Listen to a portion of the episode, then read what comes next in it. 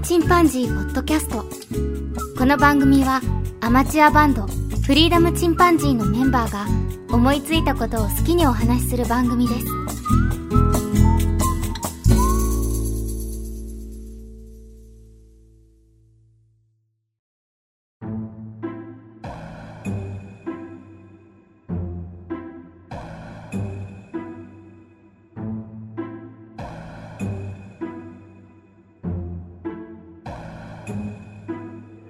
さあ始まりました。フリーダムチンパンジーの佐藤です。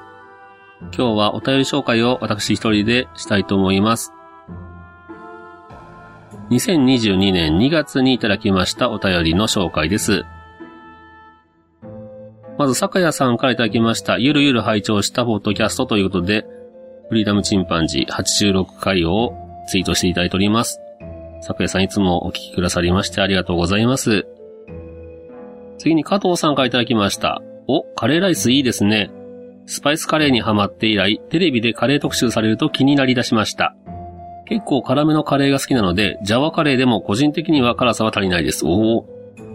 タイカレーいいですよね。グリーンカレーはフォーと合わせても美味しいですよというふうにいただきましたが、あ、フォー、フォーですね。フォー。フォーも食べたことがないな。加藤さんはだいぶ辛いものに強いようですが、僕はもうグリーンカレーは辛いのに好きなんですけど、やっぱりヒーヒーながら食べてますね。ジャワカレーが辛さが足りないというのは相当ですね。県北の津山市にある美味しいカレー屋さんというのを紹介されていったこともあるんですが、その時ももう頭から実際、えー、比喩ではなくて冬場に食べたんですけど、本当に頭から湯気が出るほど辛かったですけど、確かに美味しいんですけどね、そこまで行くと、うーん、ちょっとね、汗もすごいし、滝のように流れましたが、まあ辛くてなんぼっていうところもあるのかもしれませんが、僕は食べれないというところで、普通の辛さの、もしくはもうちょっと甘めのカレーを好んで食べております。加藤さんありがとうございます。巻貝さんからいただきました。簡単に手に入れたものは簡単に手放したり、苦労して手に入れたものはなかなか手放さない傾向はあると思います。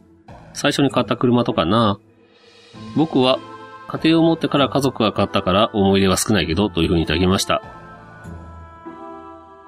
まあそうですね。えー、家庭を持って家族が買った。巻貝さん自体はそれほど車好きというわけでもないんでしょうかね。何しろ江戸っ子の巻貝さんですので、東京では車を持つというのはあまり、まあステータスで持つ人は当然いらっしゃいますでしょうけど、必要性を感じないですよね。僕も運転は嫌いじゃないですけども、しない方が楽だなと思うようなタイプなので、車自体嫌いじゃないですが、うーん、さほど、いわゆる本当に車好きの方に僕も車好きですよとは言わないというレベルでしょうか。最初に買ったギターは、ちょっと思い入れがあったんですけど、うちの母親が倒して、えー、ヘッドというところにひび折れてしまいまして、ちょうどその、弦の調節をするペグのところですね、にパキンとひびが入りまして、いつ割れてもおかしくないという状態にされてしまいました。もうそれでなんか急にもういらないやと思って、ジョン君にあげちゃいましたけども、このジョン君も3000円ぐらいで売っちゃったみたいですけどね。あの、さほど僕はそういう意味では思い入れはなかったようです。あまり物に縛られるのも、まあ嬉しくはないですよね。大事にしたいものも当然あるんですけど、まあ僕が、そうですね、一つだけ選ぶと言ったら、やっぱりマーチンの D281 本ぐらいですかね、もので、これだけは持っときたいというのは。あとは、まあなくなっても困るもんじゃないですね。いわゆるその、思い出の家族写真とか、まあそれはやっぱりなくなると寂しいですよね。これも物と言うならまあ物でしょうか。結婚指輪は僕はずっともうつけっぱなしなので、多分死ぬまでつけっぱなしなんだろうなという感じですけど、この結婚指輪はやっぱりなくしたくはないですね。巻貝さんありがとうございます。次に多少さんからいただきました。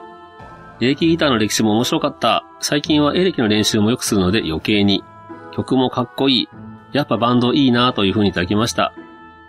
多少さん本当にギター上手ですか？ら、エレキギターも相当聴き込んでるようです。曲もかっこいいという風に言っていただけてよかったですね。僕はエレキギターは必要に駆られてると言いますか、最初にやっていたバンドのライブでエレキギターを弾くことになって、まあ、渋々買いに行ったという感じですかね。ともかく3万円ぐらいの予算でいいものをくださいって言ったら、あ、これ5万だけど3万にしてあげるようなって言って安くしてもらったのが、今使ってる富士原製のグレコのレスポールタイプですね。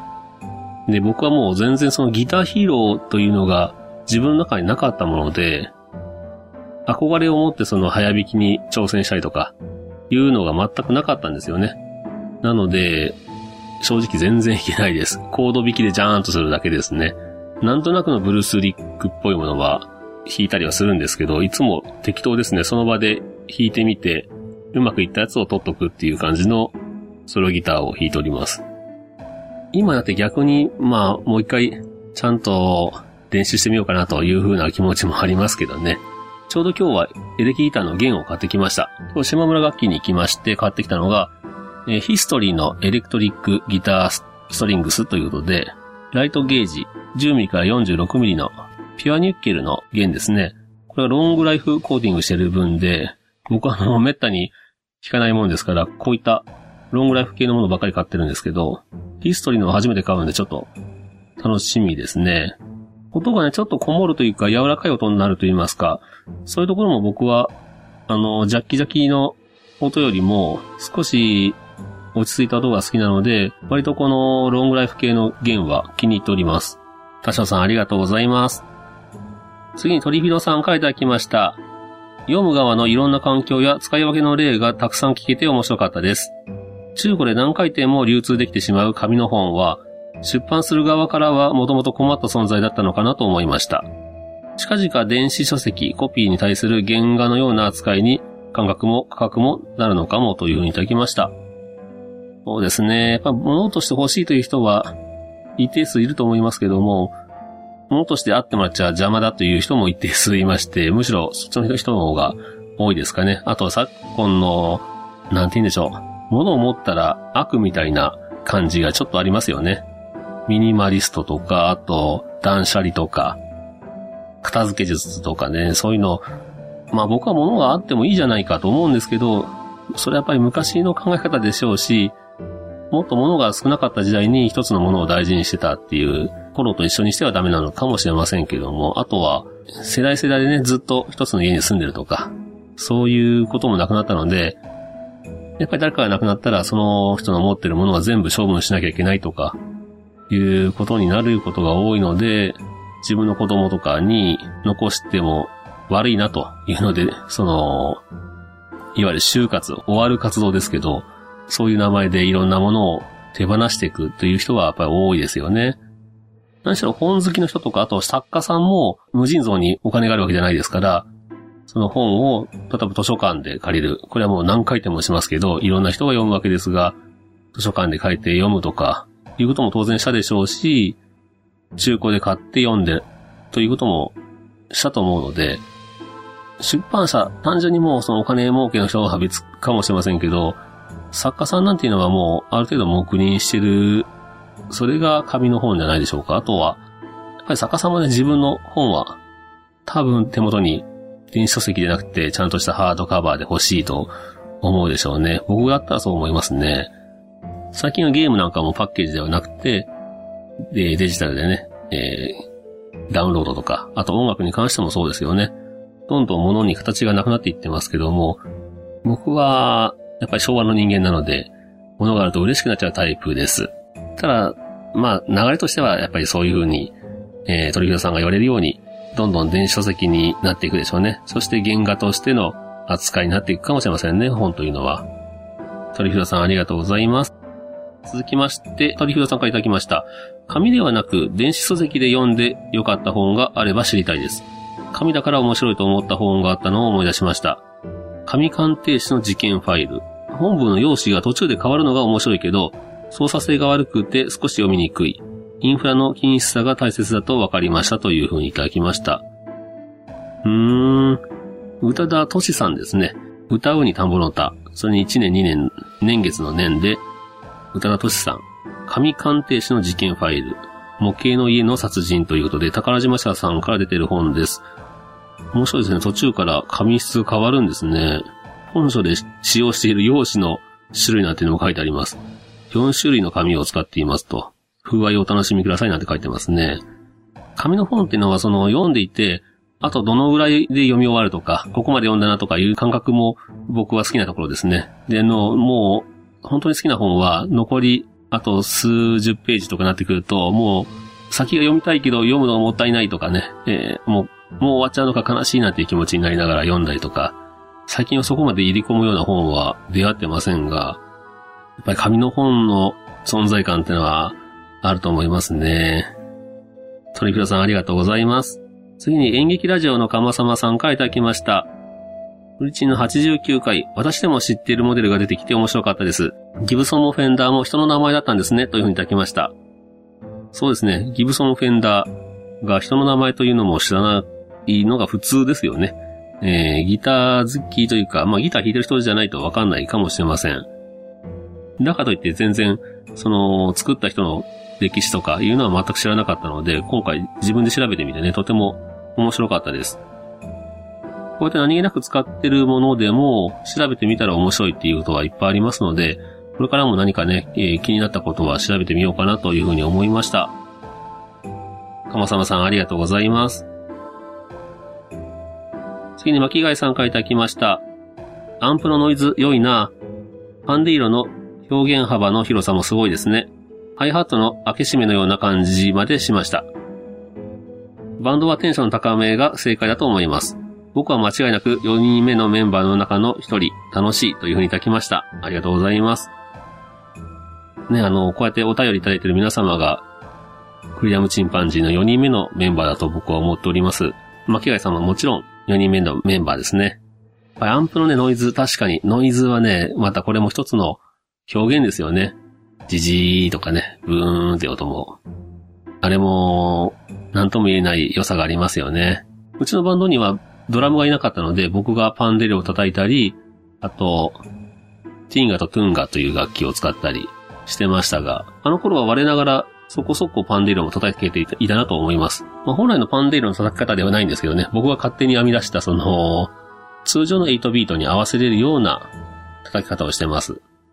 テンションは相当高めでしたね。カットした部分ではね、えっと、下ネタばっかり話してるような録音もありましたので、ほんとしょうもないなと思いましたけど、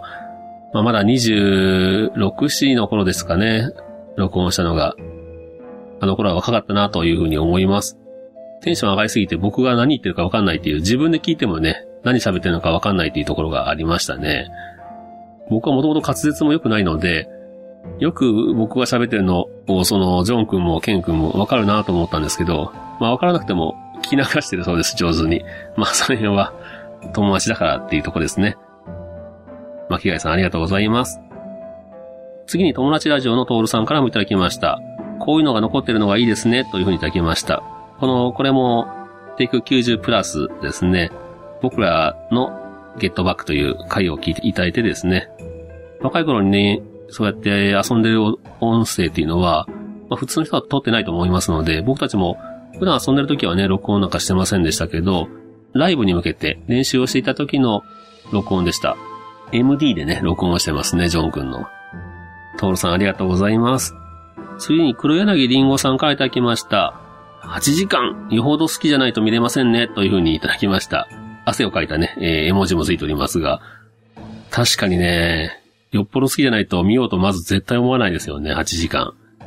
ところがこれあの、ライブのように見てまして、気がついたら終わってましたね。もちろん、1日で一気に見たわけじゃないですが、僕は2日に分けて見ました。これがなぜかスルスルと見れたんですよね。この、もともとビートルズが好きだというのもありますけど、やっぱり編集がとても上手かったなと思います。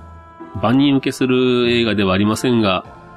もし機会がありましたら、えー、ビートルズを知れるね、一つのきっかけになりますので、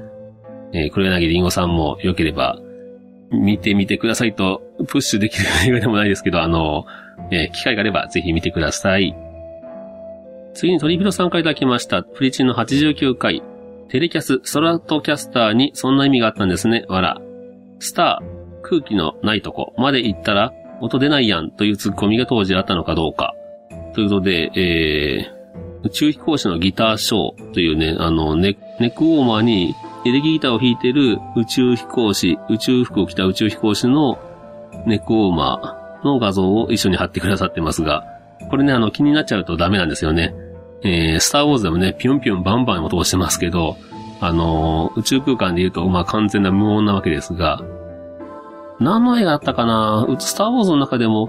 音がせずに爆発するようなシーンもあったような気もするんですけどね。これはだいぶ後半の方の作品かもしれませんけど、まあ、この部分に関してはね、心情を表してるからいいんだというふうなことを、ジョージ・ルーカスが言ってたような気がします。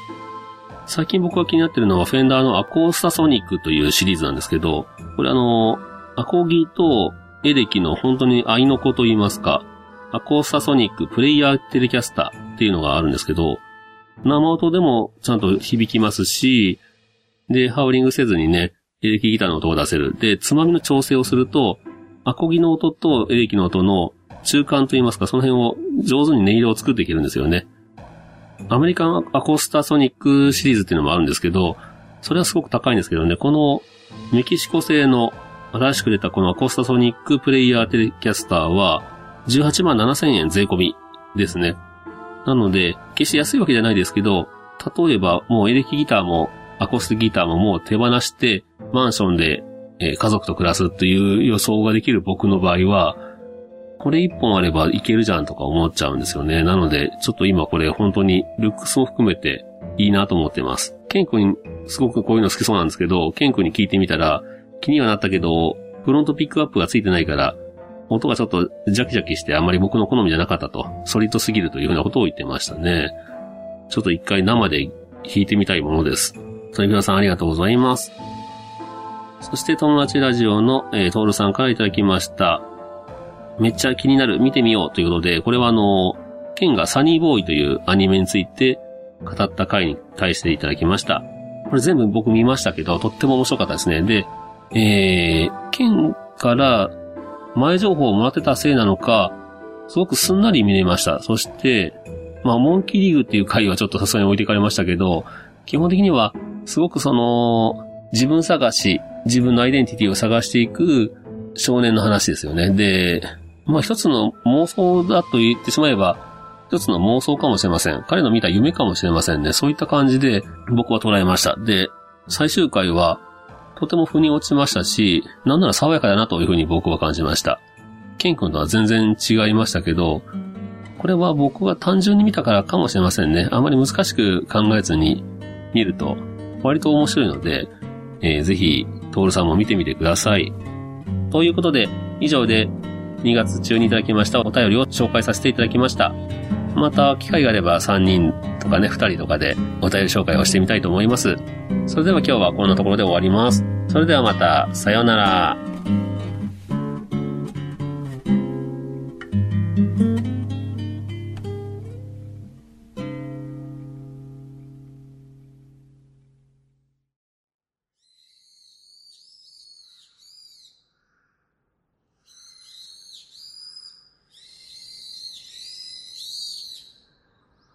フリーダムチンパンジーポッドキャストをお聞きくださり、ありがとうございます。この番組では、お便りをお待ちしております。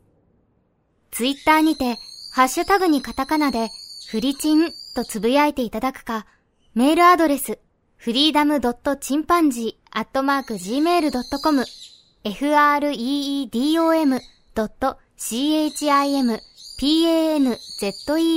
アットマーク gmail.com まで、ご意見、ご感想、お待ちしております。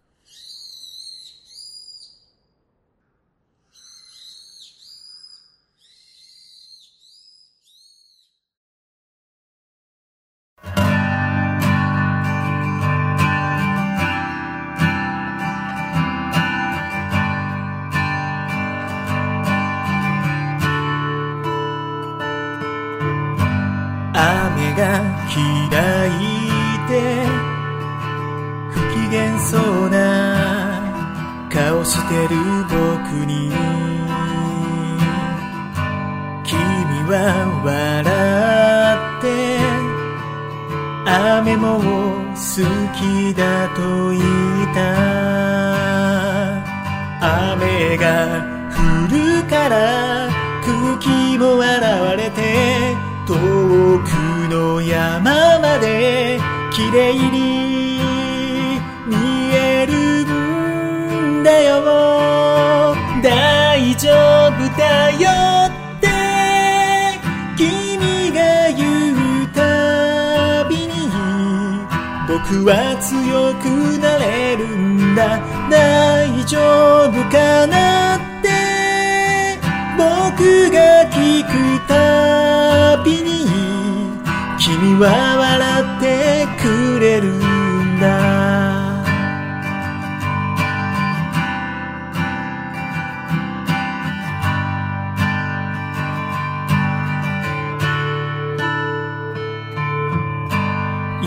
つも支えてくれることに感謝してる。でもたまには頼ってくれると嬉しいんだ。雨が降るから緑が生えてが空にかかるんだね。大丈夫かなって。君が聞くときはいつもこう答えるんだ。大丈夫だよ。